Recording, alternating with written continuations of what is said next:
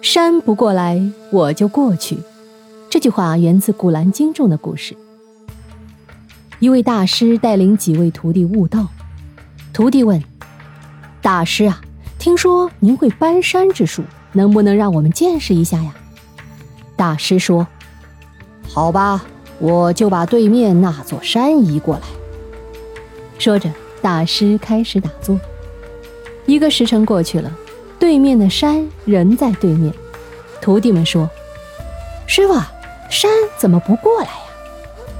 大师回答：“世界上根本就没有移山大法，但有一种方法也能达到你所希望的目的。”徒弟激动地问：“哎，是什么法子呀？”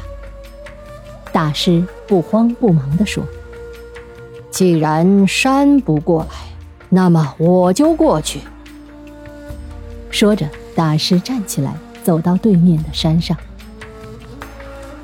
山不过来，我就过去，解释了一个道理：做事情啊，有一种方法难以奏效时，不妨换一种思维方式，换一个角度。在我们的现实生活中，也有着许多的大山，我们无法移动，也无法改变。那我们怎么办呢？当你不能改变外部世界和现状，唯一能改变的。就是你自己。